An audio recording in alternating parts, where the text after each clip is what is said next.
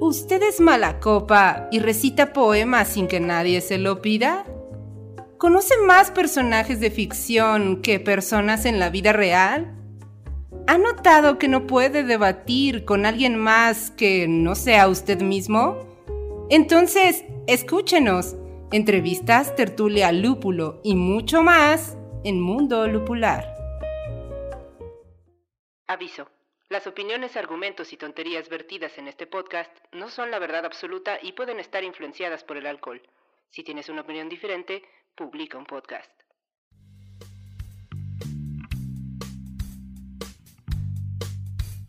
¿Qué tal? Buenas noches, ¿cómo está en Colectivo Inconsciente? Espero que estén ya esperando esta entrega de su podcast que es eh, Entrevistas Lupuladas, un podcast del mundo lupular donde como ya saben, ya lo han visto anteriormente, entrevistamos a alguna personalidad del mundo artístico. El día de hoy tenemos a Víctor Hernández, pero antes de pasar con él, antes de que les expliquemos qué hace Víctor Hernández, a qué se dedica, cómo es que llegó aquí, les quiero recordar que nuestras redes sociales son Mundo Lupular y nos pueden buscar en Facebook, Twitter, Instagram, TikTok, y no sé, todas las redes sociales que existan, seguro estaremos ahí. Ya no vamos a decir nada de TikTok porque ya, está choteado. dejémoslo pasar. Existe el usuario, o sea, si quieren seguirnos por morbo, pero no hay nada. Exacto. Vamos a dejar el, TikTok a las generaciones nuevas, ¿no? Sí. Para nosotros ya fue. No, no, no. Hay que contratar a un este, alguien generación Z para que nos haga TikToks. ¿Es, eso o aprender a hacer twerk, no? Sí, claro. bueno, hoy nos acompañan nuestra querida amiga Tuca. Buenas noches, tardes, colectivo inconsciente nuestra querida amiga medievalina. Ahora sí lo dijiste bien. Hola, ¿cómo están, querido colectivo inconsciente? Nuestro amigo eh, programador de los controles, Dries Douden. el elfo oscuro. Le metiste hasta el apellido y todo. Ya es hora de que vayan sabiendo quién eres, Con su pantera Wenguiar. Wenguibar. ¿Qué tal? ¿Cómo están? Bienvenidos al podcast. Y su servilleta, el cachuchas, que espero que ya me hayan reconocido por la voz. Le cachuché para los amigos. Y este, bueno, pues estamos aquí abriendo el podcast de entrevistas lupuladas, como les comentaba. Estamos con Víctor Hernández. ¿Qué tal, Víctor? ¿Cómo estás? Bien, bien, bien. Aquí, este, contento de, de charlar con ustedes. Un gusto. Perfecto, amigos. Víctor Hernández es un creador escénico el podcast pasado ustedes eh, escucharon eh, algo sobre lo que es la dramaturgia y hoy tenemos con nosotros a una persona que está, digamos, de algún modo haciendo o creando dramaturgia. Él lo denomina creación escénica. Ahorita nos va a explicar por qué, cuál es la diferencia, qué hace, de qué se trata, dónde pueden ver sus obras, eh, a qué se dedica, si, es, si recomienda o no dedicarse a esto. También vamos a ver cuál es su experiencia lupulada más íntima y vergonzosa. Eso no se lo dijeron cuando. Ah, eso no se lo dijeron. Eso no me... Dice, a mí no me pagaron por hacer esto. Andamos muy teatreros últimamente, ¿no? O sea, como que todo lo que hemos hecho últimamente de entrevistas tiene relación con el teatro. Pero creo que está bien. Está cool, ¿no? Está, está bueno. También tenemos este otra entrega, ¿no? Que se llama este ¿Cómo se llama, David? la otra entrega no tiene nombre. No ¿Cuál? tiene el nombre. De, el de. Pues, Reseñas. no, no tiene nombre. eh, ah, bueno, pues es la clásica tertulia lupulada. Tertulia lupulada. ¿Cómo que no tiene nombre medieval? ¿Cómo se te olvidó tu favorito? Mira, yo estoy lupulado, Tuca, por favor. Bueno, en, ahí en tertulia lupulada también este. Eh, hablamos mucho sobre cine, sobre literatura. Y este de entrevistas, pues sí, se ha, se ha inclinado por hacer del destino hacia lo que es el, teatro, la puesta en escena, la dramaturgia. Conocemos, la verdad es que la realidad es que conocemos a puros este, personajes que hacen teatro. Nuestros amigos, nuestros amigos solo son teatreros, este, eh, no sé si eso indica que necesitamos nuevos amigos. o este estamos bien como los que tenemos, pero... Hay que conseguir uno que, eh, que sea programador y, sea experto en bitcoins o en NFT. ¿Cómo se llaman? NTCs. O, ¿sí es NTCs, o ya la regué? NFTs, NFT, eso es lo que está de moda ahorita. Ajá, este arte digital y todo. Y que haya eso. comprado un chango de los que cuestan Ajá. 35 mil dólares y esas cosas en NFT. No, Dris, no necesitamos gente de eso. necesitamos más gente que haga cosas, que haga teatro, que haga arte, ¿no? Bueno, les comentaba, estamos con Víctor Hernández, él es egresado de la Escuela de Teatro de la Facultad de Filosofía y Letras de la UANL, que es la Universidad Autónoma de Nuevo León. Lo dijiste como U A N L. YMCA. Ajá. Se nota que no conocías la universidad. Exacto, y también es egresado del, Juevos, que es eh, parte del IMBA. Pero bueno, no, no les voy a mentir, mejor que nos cuente Víctor. A ver, Víctor, cuéntanos, eh, eres egresado de la Escuela de Trato de la Facultad de la UANL, Ya ¿correcto? déjenlo hablar. ¿Eso cómo se pronuncia? Porque. Juan. Juan. Juan- Está bien complicado, ¿no? Es- Juan- ¿Dónde estudiaste? ¿En la, en la UNAM? ¿En No, la, pues dices en en la la Autónoma de UAM? León, ¿no? En la En la ENA. ENA, La pero luego. jerga es estudié en la Autónoma de Nuevo León. sí. Sí, claro, no lo dices por las siglas, lo No. tienes que decir por la Autónoma de Nuevo León. Porque decir UANL suena como bien extraño. Fíjate, yo lo decía al revés, decía aunal. Yo decía aunal. Tienes que meterle una vocal, es que es el problema, ¿no? Claro, o sea, claro. falta, le falta una vocal ahí entre la N y la L para que sea Tenga. Fonológico. Ajá, Pues fíjate que ya la banda incorrectamente lo dice así, aunal. Eh, Le metieron la A, ¿no? Sí, Es- para o que, sea, sí, sí, para Guau, tener un poco de... fenómeno lingüístico. Ajá. Sí, pues, pues estudié en la Escuela de Teatro de la Facultad de Filosofía y Letras. Es un diplomado en teatro eh, que ofrece la Facultad de Filosofía y Letras. Este, son dos años, estudié ahí en el 2006 al 2007, todo el 2006-2007. Y eh, después eh, de hacer como teatro en Nuevo León, como dos años, me vine acá a la Ciudad de México a estudiar en el CU Voz, no es UVOS, no sé cómo. No ¿estudiaste sé cómo.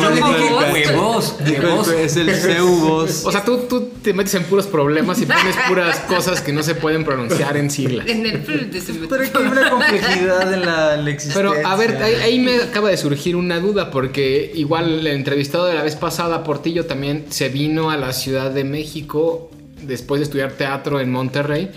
¿Por qué se vienen a la Ciudad de México? Ay, Pues ¿Es como el Nueva York de- del, del- del país? Es el ¿O qué es lo que está pasando aquí? Es como el sueño provincial. Exacto, es el sueño, es un sueño. eh, o sea, tu sueño de, de vida era venirte a la Ciudad de México a, a hacer teatro. O, o cuál es la razón por la cual gente que estudia teatro fuera de la ciudad se viene para acá? Pues, ay, Josu, pues en, en mi caso, yo, yo vine por, por pues, eh, cuestión académica, ¿no? Como estudiar a- justo al CEU Voz vine. Es un diplomado que justo alberga a, a gente de los estados, ¿no? Viene gente de Chihuahua, de Sonora, de, de Querétaro, de todo el país. Viene este diplomado intensivo que son Ok. tres meses. Ok. Entonces yo vine a estudiar este diplomado con toda esta gente encerrado de 9 de la mañana a 8 de la noche, como muy, muy, muy profundo este diplomado. Y en esa medida viví también la ciudad muy intensamente esos meses cuando vine. Y, eso me llamó mucho la atención, ¿no? Y bueno, el panorama es mucho más grande del teatro que el que existe en, en Nuevo León. Hay mucha oferta, hay muchas eh, maneras de profesionalizarte digamos que de alguna manera pues es, es expandir este pues pues justo el conocimiento Oye, eh, para la gente que está interesada en el teatro, así platícanos rápidamente qué es eso del. ¿Qué? ¿Seobos? CEUVOS se llama Centro de Estudios Especializados para el Uso de la Voz. Ok. CEUVOS. Es, una, es un diplomado que ofrece el IMBA en coordinación con la maestra Luisa Huertas. La maestra Luisa Huertas pues eh, es una, una gran maestra eh, de- de- del teatro, es, es, es parte de la Compañía Nacional de Teatro. Seguro la han visto en películas, no sé si recuerden la película del crimen del padre Amaro. la de Gael García. Ajá, bueno, ella era la señora de las hostias. Bueno, la- Que le daba las hostias a los gatos para, para Yo que lo, se lo único que recuerdo de esa película es Ana Claudia Talancón, güey. Todo lo demás me pasó inadvertido. Ay, de cachuchas. políticamente incorrecto. Ya no me acordaba de Ana Claudia Talancón hasta ahorita que la acabas de volver ¿Cómo a olvidarla? Pues bueno, la maestra no tenía el mismo peso que Ana Claudia Talancón, ¿verdad? pero ahí estaba. Ahí andaba en la película Eh. repartiendo hostias a los fieles. a los gatos. Da a los gatos, sí, era una cosa ahí blasfema. Yo recuerdo que, Esa película sí la vi, pero ya ni me acuerdo de qué trata, la mera verdad.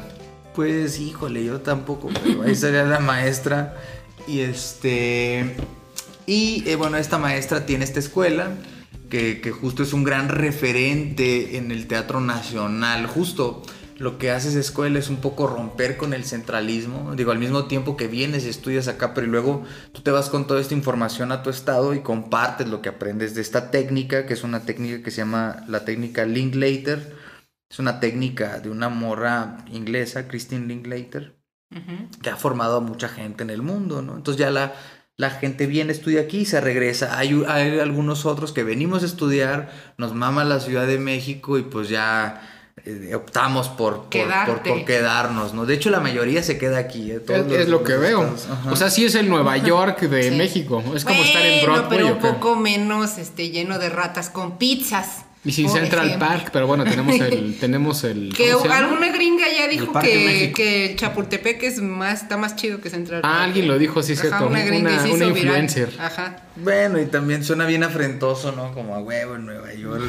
Tampoco, pues es la Ciudad de México, está llena de charcos, este, Ajá. de charcos y de agua y negra. baches, Sí, Y Nueva York, pues también está llena de, Sí, de del cosas. Bronx. también. Del Bronx. Exacto. Oye, este, Víctor, bueno, estudiaste en el CEUBOS y también en la UANL. Y después, yo me equivoco, me, me corriges si me equivoco. Y después creaste una compañía de teatro. ¿sí? Sí. Llamada eh, La Canabati. Sí, sí, la Canavati es, este, es, es una compañía de teatro que, que fundé en el 2012. Eh, la Canavati, pues este, le puse la Canavati porque en la colonia donde crecí se llama Eugenio Canavati. Lo que hacen los ricos en Monterrey es este, ponerle sus nombres a, a las colonias pobres, ¿no? También en Chihuahua, como el Teófilo Borunda. Pues en todos lados, Sí, güey. es como- Pero sí es muy del norte, ¿verdad? Es Sí muy del cierto. norte. Sí, es Ajá. como esa cosa afrentosa del norteño pudiente. Entonces justo la compañía tiene este sello porque, porque es un, digamos, una manera punk de, de cambiarle, ¿no? De hecho, le, le pusimos una Y al final como para quitarle el rollo del Canavati. Es la Canavati, no, no es Eugenio Canavati. Y bueno, digamos que la, la compañía se llama así porque las obras suceden en ese contexto social marginal que, que propone o que se sitúa en la clase popular eh, de clase baja en, en Monterrey. Este, esta compañía la fundamos en el 2012 con una obra que se llamó Pequeño Fin del Mundo. Es una obra que habla como de, de- unos chicos que viven en, un- en este contexto social de violencia, eh, eh, en- eh, aterrados o, viviendo al máximo la violencia de- del narcotráfico y también la violencia de la, de la, de la educación pública con la que puede parecer desapercibido, pero que, que digamos que estos chicos crecen en ese contexto. Y este, con, ese, con ese montaje empezó la compañía La Canavati. Una pregunta rápida, antes de, antes de pasar a... Ahorita que estabas hablando de la violencia y relacionada con el narcotráfico que se vive en Monterrey, pues en el norte del país creo que hubo un auge En 2007. malamente, pues un malamente un auge en el- entre 2007 y 2011, 12, donde el narcotráfico estaba con todo, ¿no? y, y a, a ti te tocó vivir esa etapa de, de la inseguridad que se vivió en Monterrey. A mí me platicaban algunas personas que son de Monterrey, que en el dos- incluso me contaban algunas anécdotas personales, donde uno andaba en la calle en, en su troca o en su coche y de repente te paraban los narcotraficantes y bueno, Te quitaban el te coche quitaban y el lo usaban coche y lo para- usaban para hacer cosas. Era como una época complicada. Eh, ¿Te refieres específicamente a esa época o...? Sí, no, pues eh, digamos que yo hice una mezcla, digo, principalmente yo viví esa época, yo, empecé- yo est- estaba estudiando teatro cuando sucedió toda la cosa de la violencia y justo terminé la escuela y también el hecho de venir al DF fue como una especie de huida de esa realidad, ¿no? De hecho, todos mis compas, mis compas fresas artistas se fueron a Los Ángeles y muchos mu- nos, nos, nos mudamos al DF, justo. Somos esa generación de artistas que ya no, no encontraban este, cabida en, en la realidad, ¿no? Pero hay una cosa también extraña que cuando yo vivía acá en el DF, también decía, no, tengo que regresar a mi ciudad y tengo que hablar de lo que está pasando, porque ¿cómo voy a ser un cobarde huyendo de, de- de- mi propia realidad, ¿no? Entonces, pues justo, ¿no? Este, en esa medida, eh, creadores, este, regresábamos una vez más como para meternos al ruedo y justo, Pequeño Fin del Mundo, eh, hice esta obra eh, en, esa, en, esa, en ese regreso a, a tratar de, de sacar de los escombros un poco mi realidad, ¿no? Y saber por qué de la violencia que, que yo vivía a flor de piel, ¿no? Claro, pero está padre cómo el artista, digo en general, no solo el teatrero, puede o tiene la capacidad de utilizar su entorno o su circunstancia para convertirlo en arte, que es lo que está haciendo Víctor Hernández, ¿no? Con Pequeño Fin del Mundo. Que tengo entendido, Víctor, que esta obra de Pequeño Fin del Mundo es este, pues parte de, de lo que tú consideras una trilogía, que es lo que hab- hablábamos tras bambalinas. Ahorita te, te pregunto eso, ¿no? O no teníamos la duda, ¿cómo funcionan las trilogías en, en el teatro? Eso es interesante porque uno cuando piensa en trilogías, pues piensa en más un medio como el cine.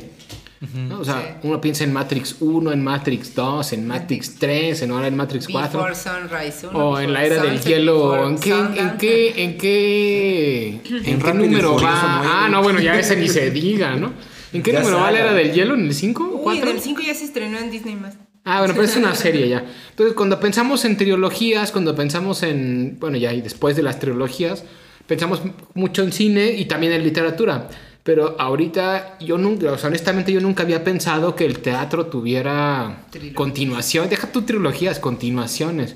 O que generara, digo, sí lo había pensado, pero no había, no había asimilado como tal que el teatro generara una cosmogonía que pudiera irse representando y creando, no solo en una obra de teatro, sino en un continuo dentro de, de varias obras que cuando las vieras como, como en conjunto fueran un todo.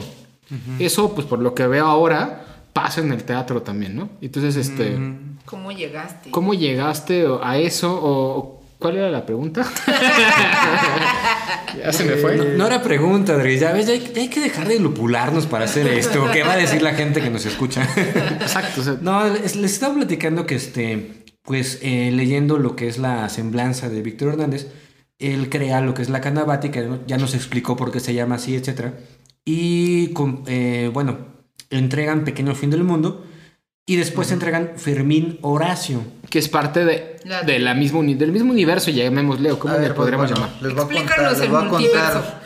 Les voy a contar porque, mira, ciencia cierta no sé cómo funcionan las trilogías y, y si yo conscientemente quise hacer una cuestión de trilogía, pero más bien creo que lo que aboca es el hecho de, de, mm, de hablar sobre un mismo tema. Ah, Ahorita detrás del podcast hablaba con, con el cachuchas y le comentaba que, que justo que, que a veces nos estamos preocupando por, por abarcar muchos temas en la creación, cuando a veces un tema da para muchas posibilidades, ¿no? O el hecho de hacerse una pregunta o dos como creador en su trayectoria de 15 años, con dos pregunta- preguntas bastan para, para buscar un montón de ramificaciones. Entonces justo Pequeño Fin del Mundo habla de, de un contexto marginal, un, un contexto político, social, sobre las pandillas en Nuevo León, sobre los chicos marginados que nacen en un lugar donde no hay muchas posibilidades. Y entonces sobre esa pregunta que surgió en la obra de Pequeño Fin del Mundo, eh, se hace una segunda obra donde este, estas mismas preguntas le atañen a un, a un adolescente que está a punto de convertirse en adulto. Eh, ¿Y cuáles son las circunstancias que vive este joven? Pues que vive muy cerca de la frontera y que tiene que cruzar Estados Unidos para buscar el sueño americano. Es decir, eh, en, en esta trilogía la, la pregunta es la búsqueda de identidad, ¿no? ¿Quién soy yo? El famoso ¿quién soy yo? En el teatro esa es la primera pregunta que te hace el maestro de actuación. A ver, ¿quién soy yo? Lo pone en el, en el, en el pizarrón, ¿no? Entonces digamos que a esa pregunta básica que surge de la mera actuación, esa pregunta la invertí yo en mi compañía, ¿no? ¿Quién soy yo? Y justo, es una trilogía que habla la primera obra Pequeño Fin del Mundo de un chico que pasa de la adolescencia de la infancia a la adolescencia. Y luego en Fermín Horacio es el mismo chico que pasa de la adolescencia a la adultez, pero que justo se enfrenta al cruce de la frontera de los Estados Unidos y confronta a su padre después de no haberlo visto en 10 años. ¿no? Entonces una búsqueda del padre es como matar al padre, pero al mismo, al mismo tiempo este chico vive una cuestión de otra edad, de cruzar la frontera, de enfrentarse a la violencia que va incrementando en su, en su estado. ¿no? Y bueno, ya la última pieza de la trilogía es Radio Piporro y los nietos de Don Eulalio bueno, les voy hablando de eso ahorita. No sé si tengan otra pregunta. Claro, no, mira, a mí me parece interesante lo que has dicho, ¿no? Es decir, eh, no, no queda muy claro, como tú lo has mencionado, si lo hiciste consciente o inconscientemente, esto de que se llame trilogía. Pero lo que sí es que el tema, digamos, vuelve a ser recurrente, ¿no? Digamos, en la, en la sublimación del artista. Y Pequeño de Fin del Mundo, entonces es, es, es una obra, ¿no? ¿A qué voy con esto? A lo mejor no me estoy expresando bien, por supuesto que es una obra, pero lo que veo es que Fermín Horacio es un monólogo. Es decir, en, en, Pequeño Fin del Mundo, que trata de un infante pasando a la, a la adolescencia, me parece al menos de manera sensata que ya siendo adolescente, él se eh, entregue a un monólogo, porque en la adolescencia prácticamente la adolescencia de una persona es un monólogo. Sí, claro. Bueno, la adolescencia y más, ¿no? Claro, pero, claro. pero la adolescencia es como cuando empieza esa, este, digamos que autoconocimiento y autoexploración de saber quién eres tú Exacto. y de ir más allá. Exacto, a eso me refiero con, con, la, digamos, desde mi punto de vista, acertada, acertado hecho de que sea un monólogo, ¿no? Uh -huh. Sí, pues yo creo que más bien justo la, la trilogía también tiene que ver con cruzos liminales, ¿no? Es decir, la adolescencia es tan conflictiva y es un proceso muy cabrón en el ser humano porque dejas de ser, o sea, eres un niño y luego te transformas en un adolescente y te cambia la voz, este, empiezas a tener problemas existenciales, no te reconoces a ti mismo después de cambiar, ¿no? Entonces justo el hecho de que en Fermín Horacio haya esta transición de un adolescente, incluso la, la obra habla de la adolescencia tal cual, ¿no? Y que, y que también tiene que ver con una cuestión de otredad, ¿no? Porque la otredad la vivimos, este, pues nosotros mismos, donde habitamos otros yo dentro de, de, de, uno mismo, ¿no? Es decir, este, la pregunta de identidad se vuelve más compleja, la misma pregunta que les hablé al principio, o sea, hablamos de la infancia a la adolescencia y luego la adolescencia con todo este montón de preguntas sobre la identidad. Y lo hizo un monólogo justo por eso, ¿no? Como ese espacio que, que, que, que, es muy personal el de la adolescencia y me, me, parecía más sencillo hablar desde mí, desde, desde, desde un unipersonal, un actor que, se enfrenta al público y te habla de todas estas eh, vicitudes. Eh, después de esta obra, eh, que, también eh, estuvo chida porque mi papá estuvo ausente en mi vida y y, él se fue eh, cuando yo era adolescente justo. Y entonces la obra trata, es como un performance de... La obra trata de cuando yo busco a mi papá después de 10 años, ¿no? Entonces te cuenta esta historia, este chico que cruza la frontera a buscar oportunidades y huye por la violencia, pero después regresa y busca a su papá. Entonces la, la obra es un contexto real donde sí busco a mi papá, donde nos citamos en un café y donde me habla el por qué él se fue, ¿no? Y un poco la historia también habla con la ausencia paterna en México. O sea, es un estudio que no tiene que ver nada más con Víctor, sino tiene que ver con un chingo del contexto social en México, pues es un país de despadrados, o sea, las, claro. las, las, las este, encuestas eh, las cifras, eh, no mames, es un gran tema en México. Y entonces, esa, a partir de una cosa muy personal, de buscar a mi padre que está ausente, hablé de la política en México, que incluso un presidente que está ausente, ¿no? Una manera de hablar de la realidad como un mexicano promedio que están en las cifras, ¿no? Por eso la obra, creo que todos los discursos que tienen que ver con, con lo personal no solo le atañen a uno, sino que le atañen a los otros, ¿no? Uh. Claro, sí, no, la verdad es que está, está muy padre, muy interesante lo que nos cuentas desde la vista de la creación escénica, que es como la uh -huh. mencionas. Uh -huh. Pero Medievalina, dinos, ¿nos quieres comentar algo? Yo quiero comentar algo, quiero comentar dos cosas. Me pareció sumamente este, eh, increíble lo que acabas de decir sobre las paternidades. Eh, m- muchas veces decimos, ¿no? Yo me crié en un matriarcado porque mis abuelitas y mi mamá siempre estaba presente, ¿no? Y no nos damos de cuenta que realmente es una paternidad ausente. Realmente es el padre que, que se, que se desaparece y las mamás tienen que hacer todas las actividades y todas las responsabilidades recaen sobre, sobre Claro. ellas, ¿no? Pero entonces no es un matriarcado, estamos de acuerdo. No, no, o sea, es, pero sí, es sí. como mucha gente lo da a entender de sí, mi sí. abuelita era la que mandaba en la casa. Claro, Claro, mandaba claro. porque tu abuelo Sí, nunca porque estaba. gran ausencia. claro. O los padres que están ahí en tu casa, pero pues también ausentes, ¿no? Sí, claro, ves, o sea, la ausencia paterna no solo es el que se va y Ajá. se va por cigarros y ya no regresa, ¿no? Sí. Sino en la misma núcleo familiar, eh, desde donde se puede ver Sí. de un chingo de aristas, ¿no? Sí, claro. Entonces esa- estás hablando de una orfandad. Sí, sí, sí. Y esa orfandad la Puntualmente. ves eh, también reflejada en la política, es decir, como país también somos Sí, huérfanos. Totalmente. Súper. La identidad, ¿no? Totalmente. Y, padres que están, aunque estén en las casas, son padres ausentes, porque, porque la educación de los hijos recae en las madres, la, la- la alimentación, el esparcimiento, este, los problemas Claro. emocionales, etcétera, recaen siempre en las madres. O sea, aunque tú tengas un padre viviendo contigo en tu casa, es, es como muy común y eso es parte del patriarcado totalmente. Exacto. que Sí, es eso es un hecho de- las responsabilidades. El, Claro. el- el cuidado, ¿no? El cuidado re- en el mundo occidental, por lo menos, siempre recae en, en la mujer. Y que también tiene que ver con una cosa de otra edad. O sea, creo que el tema de la otra edad es muy complejo. En ese sentido, eh, me llega esa, esa imagen de, de Amadeus, de esta película de Mozart, ¿no? Y esto está Mozart Cierto. y está el gran gigante atrás, ¿no? Y entonces de una u otra forma es el ciudadano y está el, el, el- país, el vigilando. Estado y de- está el ser humano y está la iglesia, está la religión y, y somos esta especie de protagonistas en nuestra vida personal que estamos buscando respuestas, pero siempre hay un gran otro que, Sí. que puede regir el universo, la cosmogonía que hablaba el compañero. Y bueno, igual para no hacer... El compañero, el amigo. Es que con, con estos personajes Sí, sé. me, me, me, me pongo ahí, este, fallo con la memoria, ¿eh? Los actores no son los mejores que tienen la buena memoria. Ah, no te preocupes, este, Víctor. Pero Dries este, dice, yo no, yo no me llamo compañero.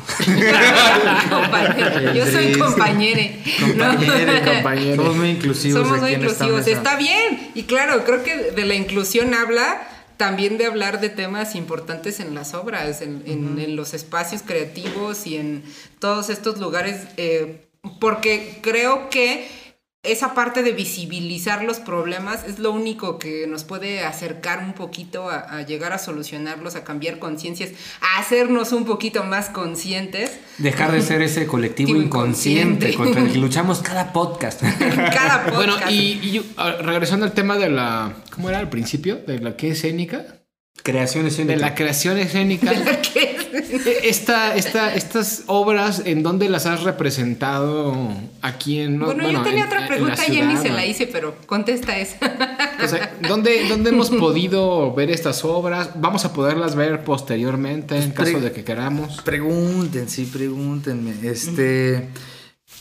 Pues el pequeño fin del mundo lo hice gracias a una beca de, del FONCA, de creadores escénicos. que Ahí lo- quería llegar, ahorita te voy a decir por qué, pero que adelante. La, la obtuve en el 2003, 2014 y con esa hice Pequeño Fin del Mundo. Y la segunda parte de la trilogía la hice con otra beca del FONCA, gracias a sus impuestos.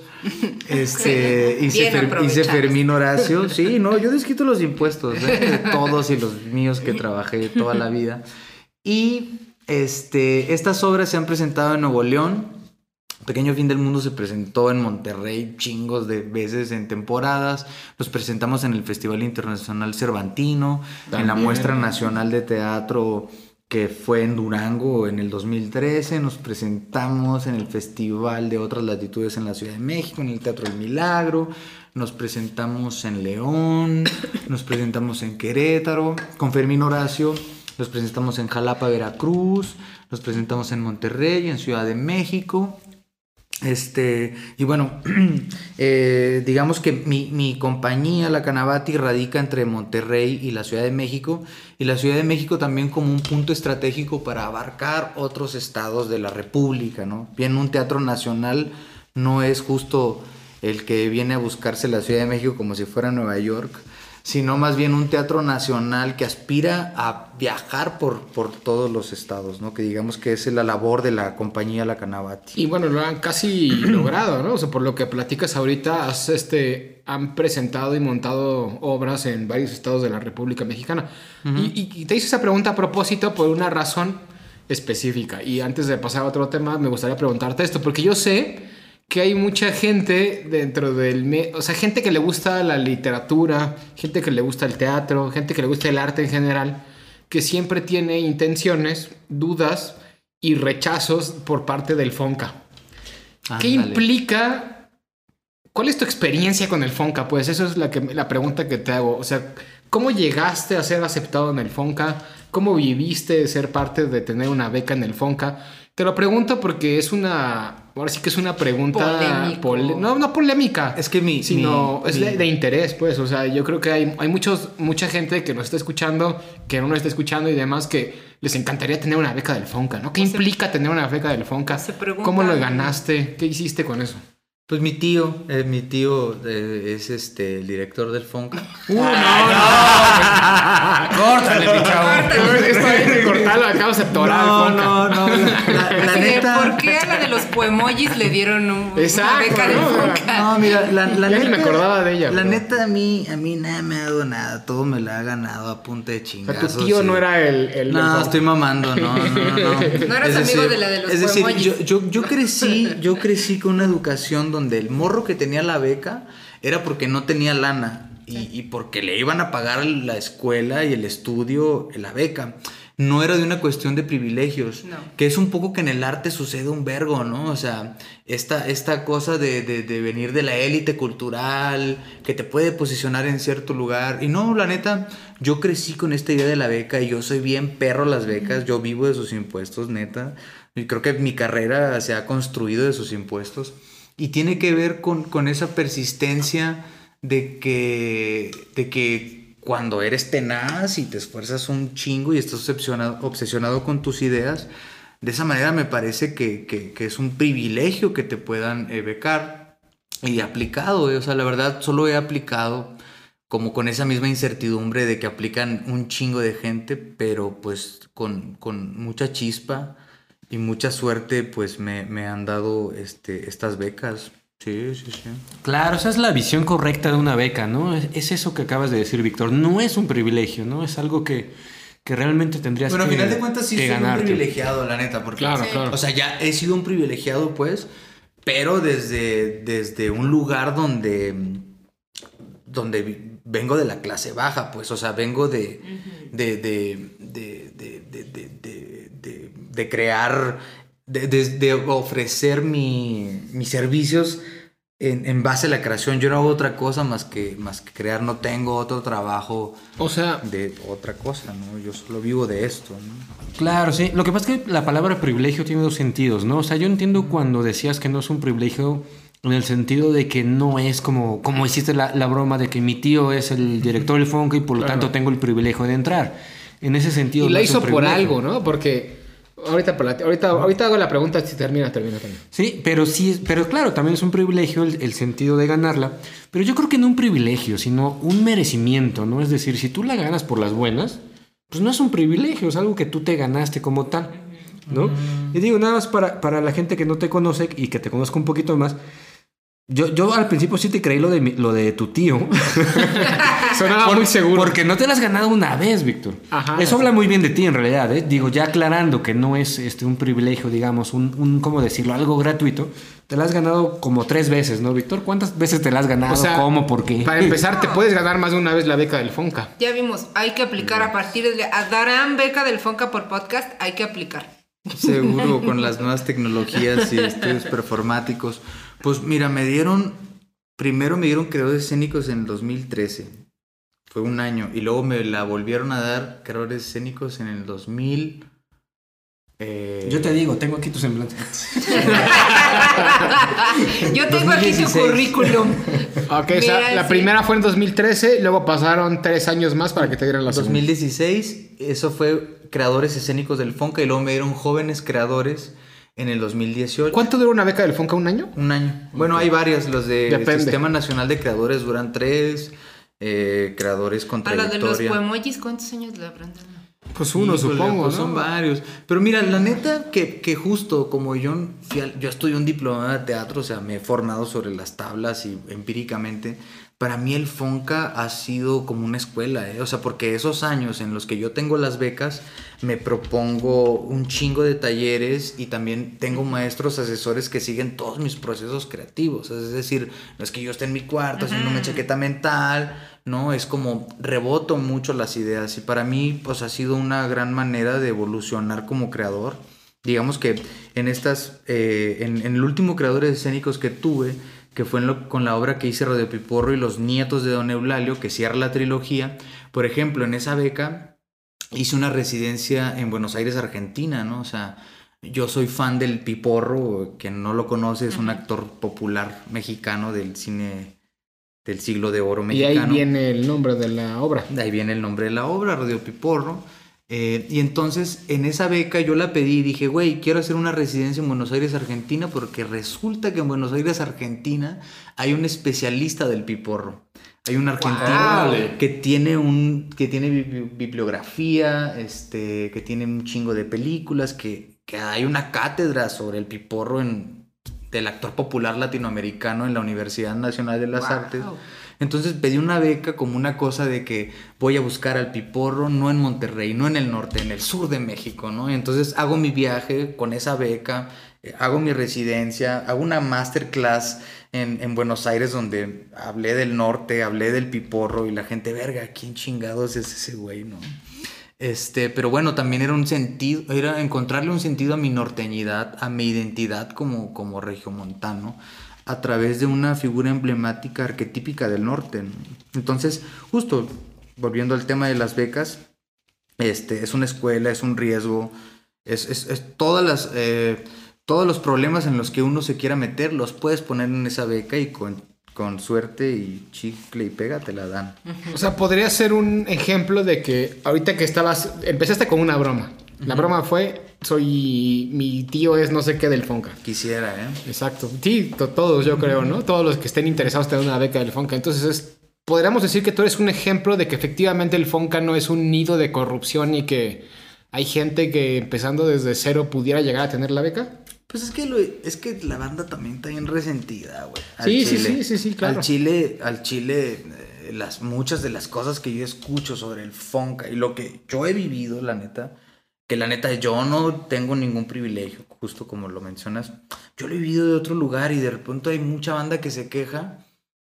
Y, y bueno, también cuántos proyectos, cuán- cuánta certeza en los proyectos y cuánta necesidad vital hay por hacer las cosas. Esa es la, esa es la pregunta que yo lanzo a la, a la mayoría de los creativos, ¿no? O sea, ¿cuál es la necesidad vital de hacer las cosas? Y si no hay necesidad vital de hacer las cosas, pues güey, la- es muy probable que no te lo vayan a dar. Sí, claro. Claro. Digo, en el porcentaje de los que no tenemos parientes ni conocidos ni nada. No, y también me imagino sí que tiene posible. mucho que ver con, con qué tanto has picado piedra, ¿no? O sea, no yo voy a llegar eh, diciendo, ay, no sé, pues a mí me gusta hacer un performance sobre cualquier cosa.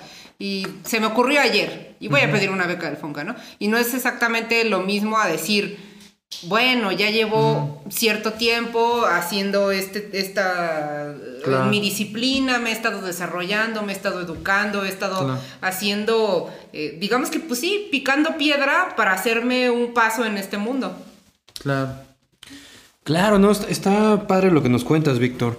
Eh, sí, yo la verdad es que también siempre había escuchado comentarios un poquito resentidos, como lo mencionas, sobre no solamente el Fonca, ¿eh? en general sobre cualquier beca o cualquier este premio literario, etcétera, ¿no? Pero bueno, entonces con Radio Piporro y los nietos de, no- de Don Eulalio, que también fue hija del Fonca, cierras la trilogía. Y bueno, esto es, eh, o a- ayúdanos a entender, ¿esto es la parte que tú haces como creador escénico o no? ¿Por qué? Porque también has sido actor y también has participado en muchísimas eh, puestas en escena. Y entonces eh, un creador escénico sería esto, ¿no? Es decir, que puede hacer una obra, desde, es decir, diseñarla, crearla, donde otros actores van a colaborar, pero también puede actuar. ¿O me equivoco? Tú, tú dinos, Víctor. Pues, O, o- no o sea. ¿qué es un creador escénico? Pues mira, eh, ay, Josu, pues ahora sí que, que antes nos decían eh, intérpretes, ¿no? O sea, el, el-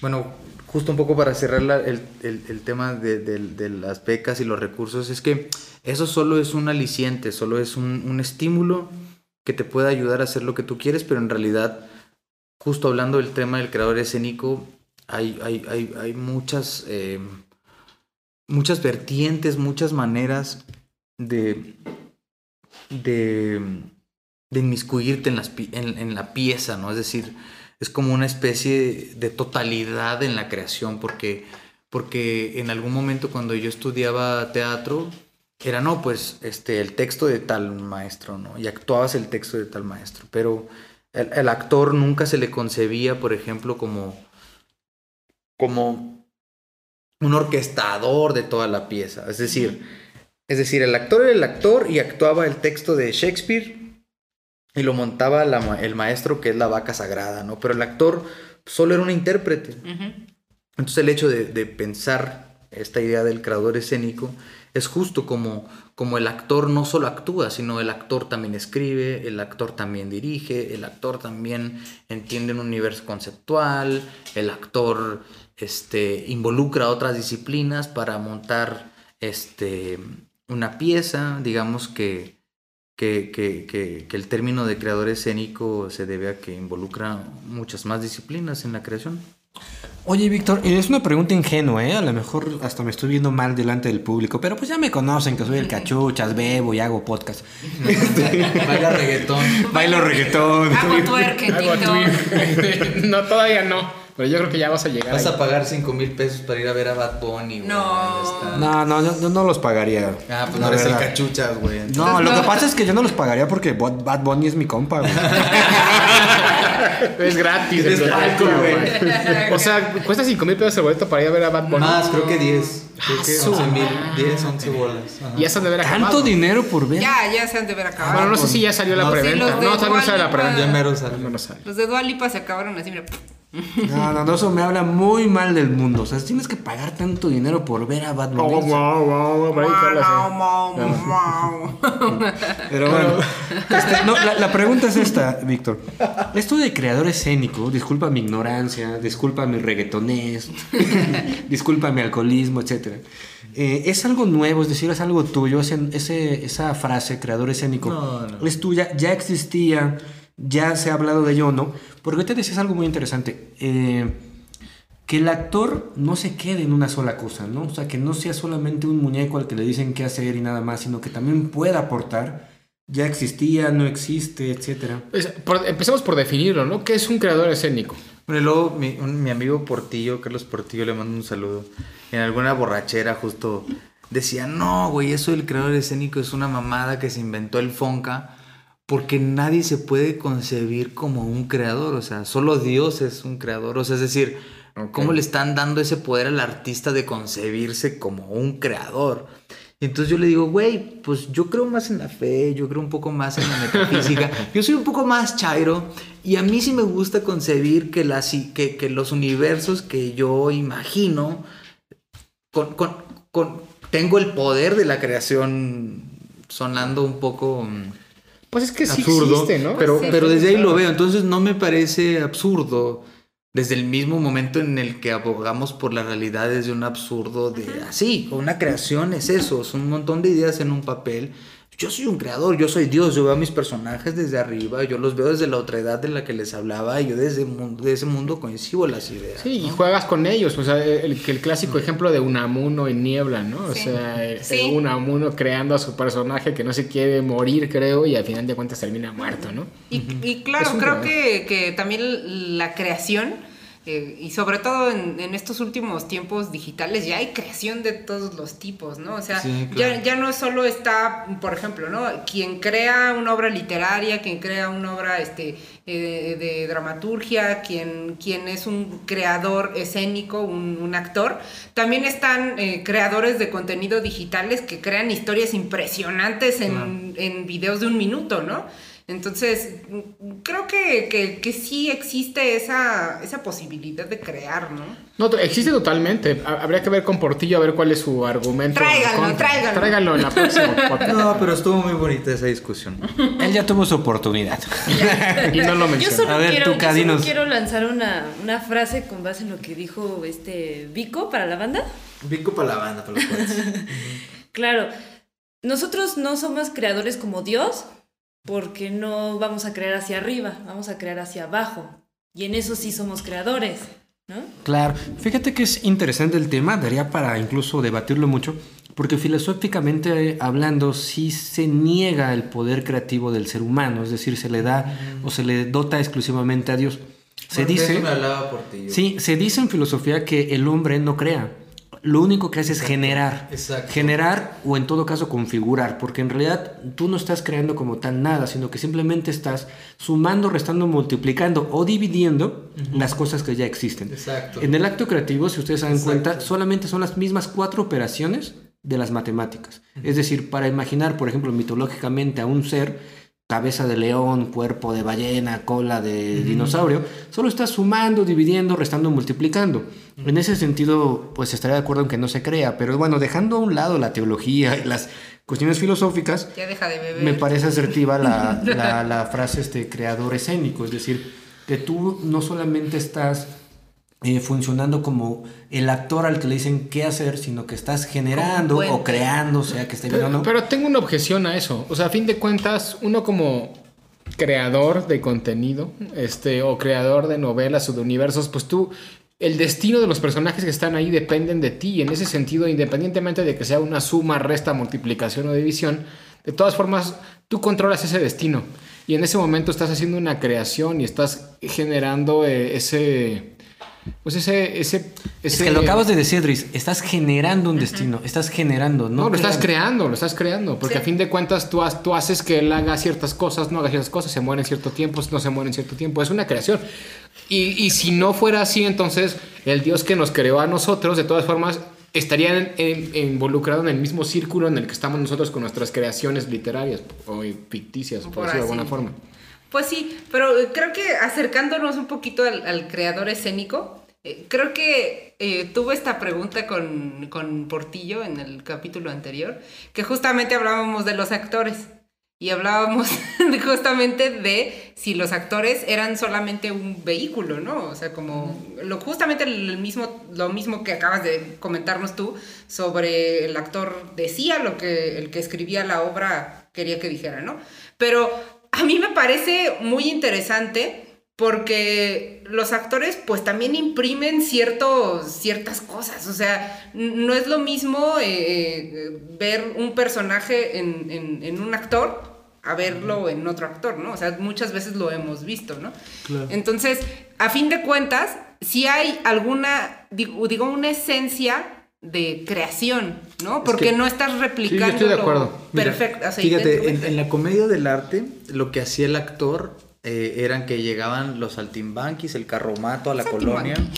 Sí. Llegaban a la colonia y entonces los actores iban y hablaban con el vecindario, todos, y se ponían a investigar la vida de todos. Y los mismos actores hacían la dramaturgia, la actuación, la dirección, montaban la obra. Sí, claro. Entonces ya hay una naturaleza, ya hay algo muy orgánico de que el actor no solo es un intérprete, el actor no, en el cine lo estaba bien loco que los directores y los productores odian al actor de una manera descomunal y los cánones de, de elegirte como personajes por tu rostro, por cómo hablas, o como que se fijan en cosas bien mínimas. Cuando la labor del actor tiene mucha más profundidad de concebir las historias, de, de crearlas desde el inicio, de dirigirlas, de producirlas, de crear sentido. Entonces, justo, qué, buen, qué bueno que tocas ese tema porque justo para mí lo que hace un creador escénico es borrar ese estigma que ha, ha puesto la modernidad sobre qué es el actor, ¿no? No son caras bonitas ni son perfiles. Y sí, también creo que es, creo que es algo que ha sucedido. Este, me acuerdo mucho de, de algo que, que vi en la carrera cuando estaba este, trabajando en mi tesis, que eran los tocotines novohispanos. Los tocotines novohispanos a mí me pareció una cosa increíble porque existía toda esa, este, digamos que, unión entre los, digamos que la- las construcciones este, escénicas ya novohispanas de la colonia, pero también metían, este, digamos que eh, elementos este, indígenas, ¿no? Bueno, Y pero ¿qué es un tocotín? un tocotín eran, eran tocotín eran como las jarchas medievales que se ¿Qué ponían. es una jarcha? Ah, bueno, que se ponían, que se ponían, este, pues con, como surgió el teatro y como surgió toda la literatura que fue de la oralidad, de que la gente salía y hacía representaciones en la calle, etcétera. Entonces, lo que, lo que hacían en los tocotines novohispanos es que hacían representaciones pues a la usanza española, pero metían este elementos indígenas, ¿no? Cantos este en náhuatl, en alguna otra lengua indígena, pero eh, eh, ahorita justo lo que nos decía Vico y lo que me llamó mucho la atención es que pues justamente todos estos tipos de mm, eventos que se realizaban en, en- en la calle, donde surgía toda la oralidad que hoy conocemos escrita, pues eran realizadas por esas mismas personas que lo representaban, ¿no? No es como que tuvieran, este, ay, voy a tener un cuate que, tiene, que pone el escenario y otro que nos escribe la obra, sino que era como toda una unidad, ¿no? Sí, claro. Bueno, digo, ahí es una discusión que nunca acabaríamos, ¿no? Entre Sí. la generación y la creación. Yo lo voy a poner así nada más para cerrar, ya después lo discutimos en otro podcast. Así como la materia no se crea ni se, ni se destruye, solo se transforma, eh, yo considero que igual las ideas no se crean ni se destruyen, solo se transforman, no hay na- nada nuevo bajo el sol, ¿no? En ese sentido es a lo que, a los, a lo que los partidarios, de los cuales yo me incluyo, de que solo Dios crea, eh, nos referimos a generar o configurar. Claro, configurar, cambiar tus libros de, en una estantería de otro modo, etc. Podrías pasarlo, entre comillas, por crear, pero ya estaban los libros, ya estaban los espacios, ya estaba la geografía, ya estaba el espacio, el tiempo y todas las leyes físicas donde tú te desenvuelves, lo cual no es crear, tú no creas leyes físicas, solamente te desenvuelves dentro de ellas. Pero bueno, dejemos esto para otro tema. Oye, este, Víctor Hernández, a ver, cuéntanos, tu última obra llamada, intitulada Ese Bóker en el campo del dolor. Ya no es parte de esta trilogía que nos venías mencionando de este, esta autoficción del regio que, que sufre, que, que es marginado, ¿no? O sí. No, pues mira. eh, O se hizo tetralogía. Eh, Y es, hace cuenta que eh, la, la trilogía se llama Asuntos Familiares y tiene que ver con asuntos familiares de, de la vida de- del actor y la autoficción.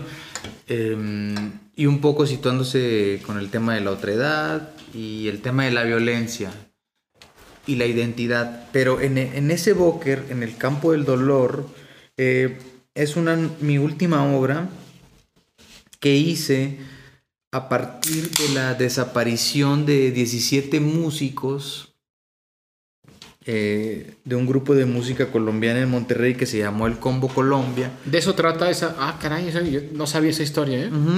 Sí, eh, fue una, una historia muy sonada en el 2013 que un grupo de... Ya saben que en, en Nuevo León está todo este híbrido cultural eh, de, que propone García Canclini, que culturas híbridas, donde eh, hubo un fenómeno de, de los colombianos que llegaron a Monterrey a tocar cumbia y se apropiaron los regios de esa cumbia y se generó este fenómeno social de los cholombianos. ¿no? Estos chicos sí, de las sí. patillotas. Hay una película ahí medio Netflixera, Ya no estoy aquí, que habla un poco de ese tema. Pero digamos que mi obra se sitúa en ese contexto social, ¿no? Entonces yo utilicé de pretexto esta, esta masacre que, que está en la memoria de los regiomontanos para hablar de todos los pandilleros que, que de las tribus urbanas de Nuevo León que buscan una identidad y que incluso tienen más identidad siendo ellos familia de un grupo colombiano. ¿no? Entonces ah, utilicé ese pretexto de esa masacre para hablar de mi barrio nuevamente, para hablar de la marginalidad, para, para hablar del amor y, para hablar de un, un personaje que, que, que lo único que, que busca es este, encontrar una familia y un sentido de, de pertenencia con, con esta obra. Este, no es parte de la trilogía, es parte es el inicio de nuevas trilogías que solo abogan por, por crear este, eh, nuevas maneras de narrar el teatro, eh, que se basan más en la plástica, más en lo performático, más en, en- nuevas dramaturgias que, que, que- que- ayuden a, a realzar los contextos sociales. Pues fíjate que yo vi, les comparto este dato, yo vi la obra de ese Booker del campo de dolo- del dolor. ¿No habéis visto la de Piporro? También, también. Ah, ok. Pero bueno, vi, vi esta, yo vi las dos. Vi esta de este, el Booker, la verdad me pareció muy, muy buena, se las recomiendo de verdad muchísimo. Eh, también vi la del Piporro, que también les recomiendo muchísimo. Digo, quería empezar de atrás para adelante, Dries. ¿En dónde las viste? Eh, en el teatro. Ahí mismo. Ahí. ahí. Ah, no es cierto, es mira, obvio, ¿no? este, el Digo, del campo de olor lo vi en el foro Shakespeare, si no me equivoco, Víctor, allí en la Condesa. Ahí se presentó, este, si no me equivoco, por primera vez. ¿El foro Shakespeare está en la Condesa? ¿No estaba en San Ángel? No, está ahí en la Ah, Condesa. En la calle de ¿De- este, de San Ángel Veracruz cuál o cuál es? Ay, no sé, está Bueno, ahí en la Condesa, busquen en internet. ya. Googleelo ya. Googleenlo, yo En ese sé. lugar de privilegiados. No tanto en realidad, eh. o Bueno, la renta está cara, ¿eh? Sí, ¿Sí? claro, pero es de privilegiados, estamos de acuerdo. Ay, no me digas que fui partícipe de De todo. privilegiados con beca del Fonca. Pues, pues para eso que salga, imagínate si no pudiéramos pagar la renta del teatro. Sí, ¿no? No, claro. Bueno, yo se los recomiendo de verdad, ¿eh? De, de sincera y honestamente están muy buenas esas dos obras que yo he visto. No dudo que las demás también lo estén, pero son las que yo he visto. Pero bueno, ya nos viene el tiempo encima, así que vamos a pasar a otra sección, la penúltima del podcast. Después de esta sección vamos a pasar a una última. Esta es rápida, ¿eh? Se llama preguntas rápidas. Cada quien te va a hacer una pregunta rápida. Pero lo interesante aquí es que tú también contestes rápido, es decir, que sean Sí. como preguntas del, o respuestas del, del subconsciente, ¿no? O sea, que Lo primero que se te venga a la cabeza, casi, casi. Claro, exacto, ¿no? Entonces vamos a empezar con Medievalina, que ya está aquí lista y preparada. A ver, Vico. eh, siendo actor, ¿es más fácil escribir una obra de teatro? Eh, mm, sí. ¿Sí? Sí. Y como, ¿qué te puedo decir? ¿Como escritor? ¿Como dramaturgo? ¿Como dramaturgo? ¿Está bien? ¿Aplica? ¿Sí o no? pregunta? No, no, no, no, no, es para, es el, es el preámbulo. ¿Cuál es la pregunta? ¿Cuál es la pregunta? Ve la pregunta, son preguntas rápidas, tu cara. Cómete la maldita naranja. ¿Quién crees que sea más tu espectador? ¿Colegas del teatro o civiles? No, Civiles. pues, yo digo que los civiles, pues yo hago el teatro para la gente, no para los para el público y los intelectuales que güey, vean sus películas. ¿Cuál es tu próximo proyecto, ya sea actoral o de teatro? Fíjate que ahorita tengo varios en mente. Quiero hacer una obra. En que- mente no. eh, ya, Pues ya, ya pues- hecho.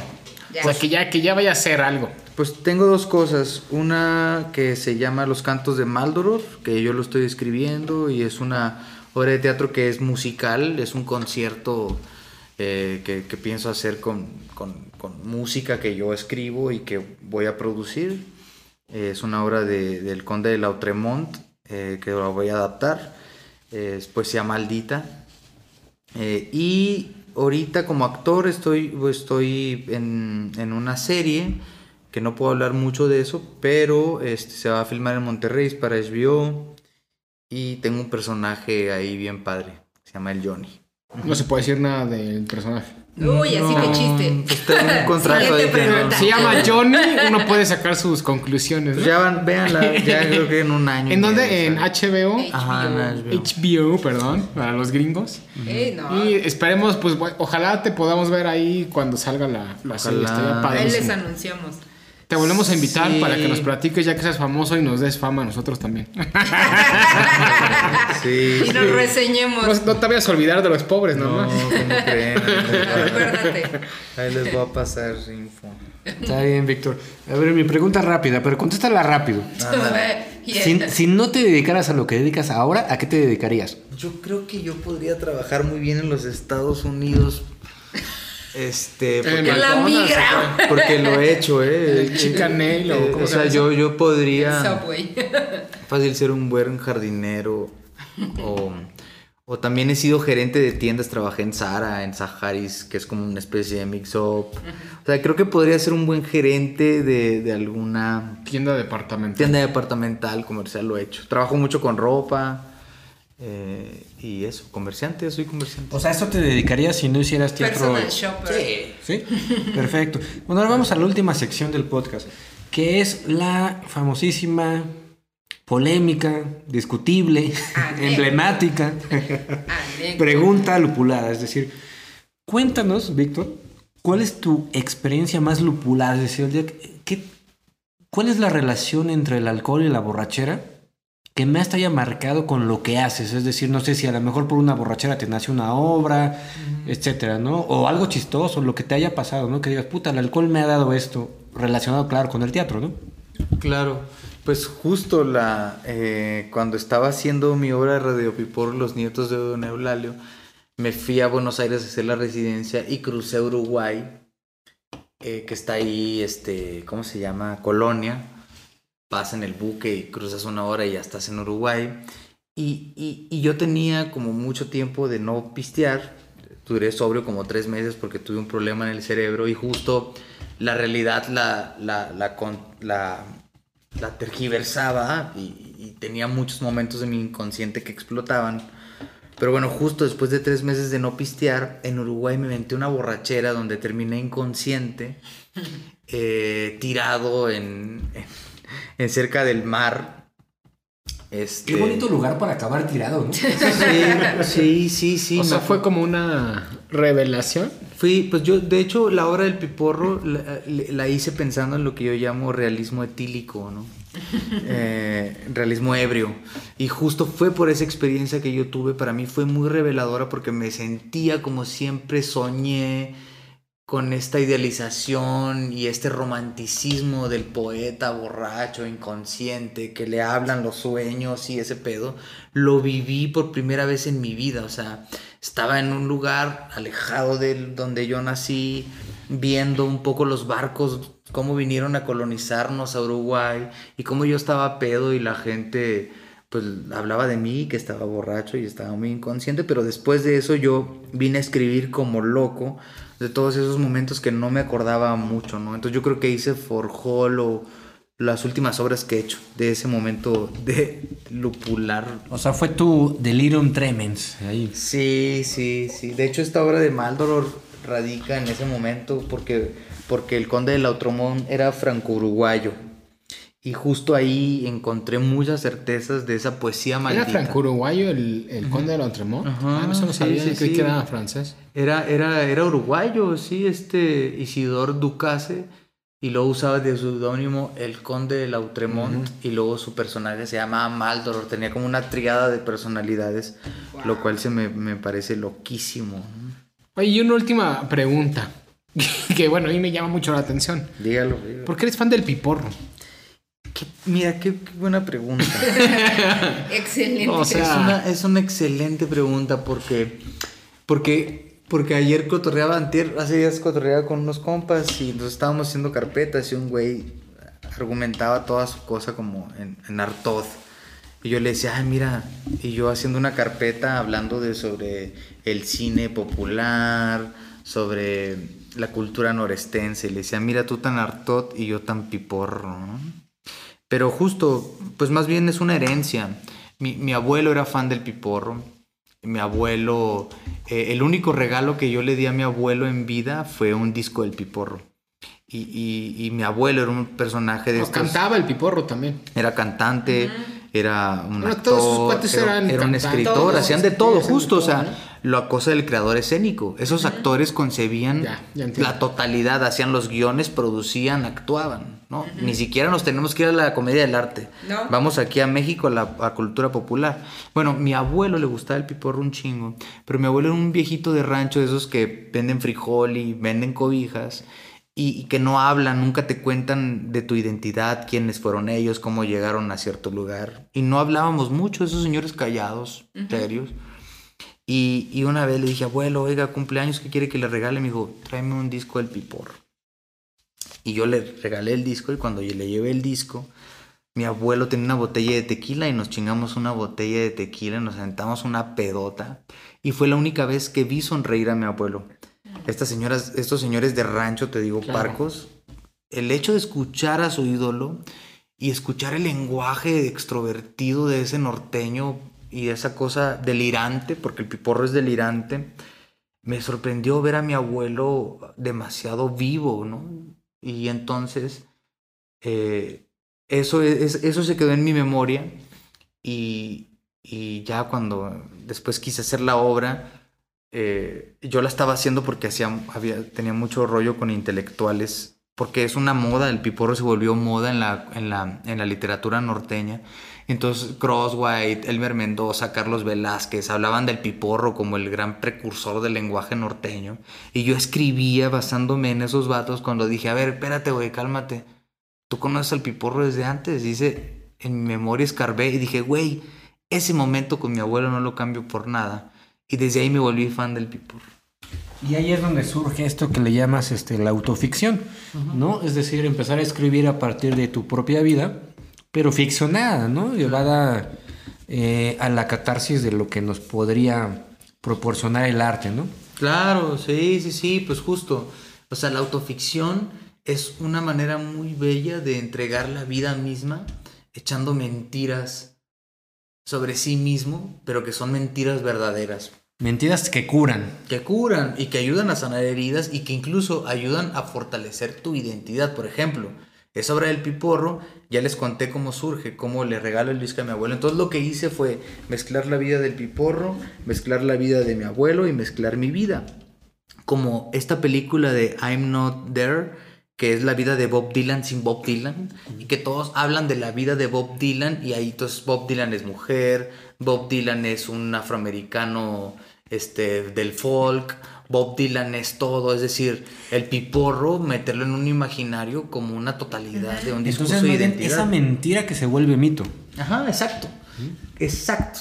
O sea, cómo volver el. Cómo, cómo hacer un mito de nuestra propia realidad. Porque nos han hecho creer que no podemos hacer eso. Y es una total falacia de- del sistema sobre, sobre el entretenimiento y la ficción. O sea, podemos crear un chingo de mentiras de nosotros mismos, mitificarnos. Claro, me parece hermo- hermosa tu, tu concepción de lo que es la, la mentira, ¿no? La mentira sagrada, que se vuelve mito, ¿no? Porque ¿qué mito no es a fin de cuentas un Una poco mentira. mentira. y un poco verdad, ¿no? Claro.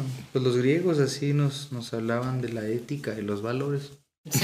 Sí. Mientras odiaban a sus mujeres, no las Bueno. dejaban hacer nada. Bueno, eran otros tiempos, medievales. Ya, invítenme luego a otro podcast y seguro nos... Hablamos sobre eso. Pero claro, Víctor. Bueno, Colectivo Inconsciente, pues esto fue Entrevistas Lupuladas. Ya que nos hicieron a Víctor Hernández, de verdad, de verdad, de corazón les recomiendo que vayan a ver sus obras. ¿Va a haber alguna puesta en escena aquí en la Ciudad de México pronto? claro, sí. ¿Dónde te podemos Sí, ver? no. ¿dónde La te podemos última. ver? Va a ser el ¿Dónde te momento de ver- encontrar. De ver Radio Piporro y los nietos de Don Eulalio tenemos... Nosotros vamos a ir, ¿no? Yo Vamos creo. a ir, Ahora sin duda. Por Vamos. favor, vengan ¿Dónde? a vernos. Mira, nos vamos a presentar, perdón, en el Centro Cultural Helénico, en el Foro de la Gruta. Ese sí es el de San Ángel, ¿no? sí, ya Está no ahí sé. por el Barranca del Muerto. Sí, ese es el de San Ángel. Este, vamos a estar en julio, me parece. Y Excelente. vayan a ver la obra porque pues es una obra que, que- que estamos muy afortunados de, de poder hacerla. Tenemos cuatro años con esa obra. Eh, hemos recorrido casi todo el país. Nos faltan como seis estados y llevamos 80 representaciones. Entonces, este, vayan a ser testigos de este mito. Pero todavía no hay una fecha exacta, ¿verdad? Pues es en julio. En Hasta julio, ahorita sé que en es en algún julio. momento de julio. Sí, ya les mandaremos más info. O- Oigan, a ver, Dries, este, Tuca, Medievalina, ¿qué opinan de esto? Vas a, a- a presentar la obra en julio. ¿Qué les parece si, si nosotros vamos, por supuesto, Vamos. y regalamos unos boletitos también para que vaya Sí. algún público, ¿no? ¿Cómo ven? Sí, sí, sí, totalmente. Hay que, hay que, hay que hacer una dinamiquita, ah, la pensamos con, con, may- Con tiempo, con mayor tiempo. sin lúpulo. cuando- ¿Cuánto- sin lúpulo, sin lúpulo y ¿Cuántos cuando- quieres regalar, güey? Porque eh, vamos a empezar por ahí. Mira, pues ahorita que estoy lupulado, los que Dos pases. quieran, Dries. No, Dos pases por eso te digo que... Aprovecha ahorita que estoy lupulado. Por eso te digo que no, dobles. Ese es el problema. O sea, Bueno, estás diciendo bueno, que vas a bueno, regalar bueno. cuántos. Bueno, vamos a la regalar gente- este- faltan gente- seis meses. Faltan Sí. seis meses. Bueno, ya veremos. gente espere cuando ya se lance a cartelera Cuando vaya a que ser- va a estar. cuando ya tengamos una decimos, fecha. Ya. Cuando tengamos una fecha fija, real, este, ya fija, real, Sí. ya Bueno, pe- pero promesa de borracho. Promesa de borracho. Los Vamos a borrachos regalar. y los niños nunca mienten. Y que vayan con nosotros también, ¿no? Pues Sí, Claro, vayan. claro. Si quieren conocernos, si quieren ver cómo es Le Cachuché, si quieren ver cómo es Drist. no se van a divertir mucho, pero pues Si que quieren ver a ver cómo la es la obra. medieval. Bueno, con nosotros no, con la obra sí. No, van a ver la obra, de no a nosotros. Luego- Nos luego- vamos después por unas cervezas. Luego les Claro. su obra a ustedes. Sí, Bueno. no, claro. Es una de medievalina, es ver- divertida la medieval. Va, muy bien. Perfecto, bueno, pues esto fue entrevistas lupuladas en Mundo Lupular. Nos pueden encontrar, ya saben, en las redes sociales, que ya me cansé de repetir, Facebook, Twitter, bla, bla, bla. Y a ver, dinos medievalina. Recuerden que cada vez que nos oyen pueden ser menos inconscientes. Esa es la idea, ¿no? Esa es la idea. Bye. Pero bueno, nos vemos. Adiós. Bye.